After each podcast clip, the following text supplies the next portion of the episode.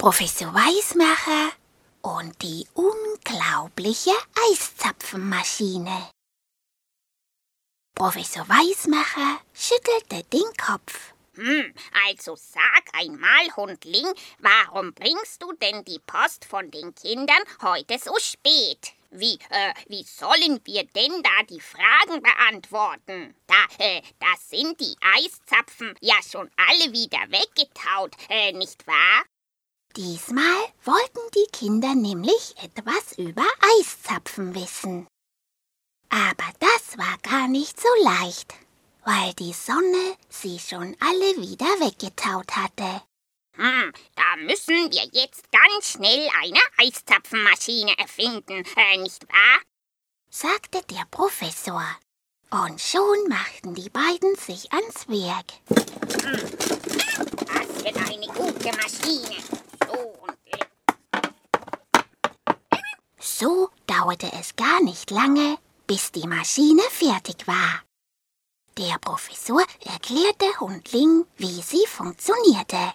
Hm, so, Hundling. Hier kommt das Wasser hinein.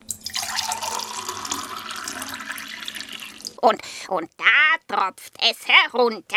Äh, wenn die Maschine dann eingeschaltet wird, dann gefriert der Tropfen noch bevor er heruntertropfen kann. Jawohl. Und der nächste Tropfen, äh, der rinnt dann am ersten Tropfen hinunter, der ja schon gefroren ist. Und gefriert dann auch unten an der Spitze. Äh, jawohl. Und so, äh, und so geht das dann immer weiter. Und, und so kommt dann ein Eiszapfen dabei heraus. Äh, jawohl, so ist das, Hundling.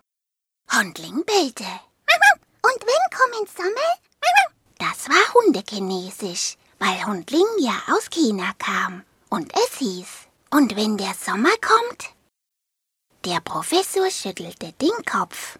Hm, ja, ja, im Sommer, äh, im Sommer, da, äh, da gibt es doch keine Eiszapfen. Äh, da scheint die Sonne doch viel zu kräftig. Aber im Winter, wenn sie nicht so kräftig scheint, äh, da taut es gerade so viel, dass die Tropfen an den Eiszapfen wieder schön gefrieren können und sie recht groß werden. Äh, jawohl.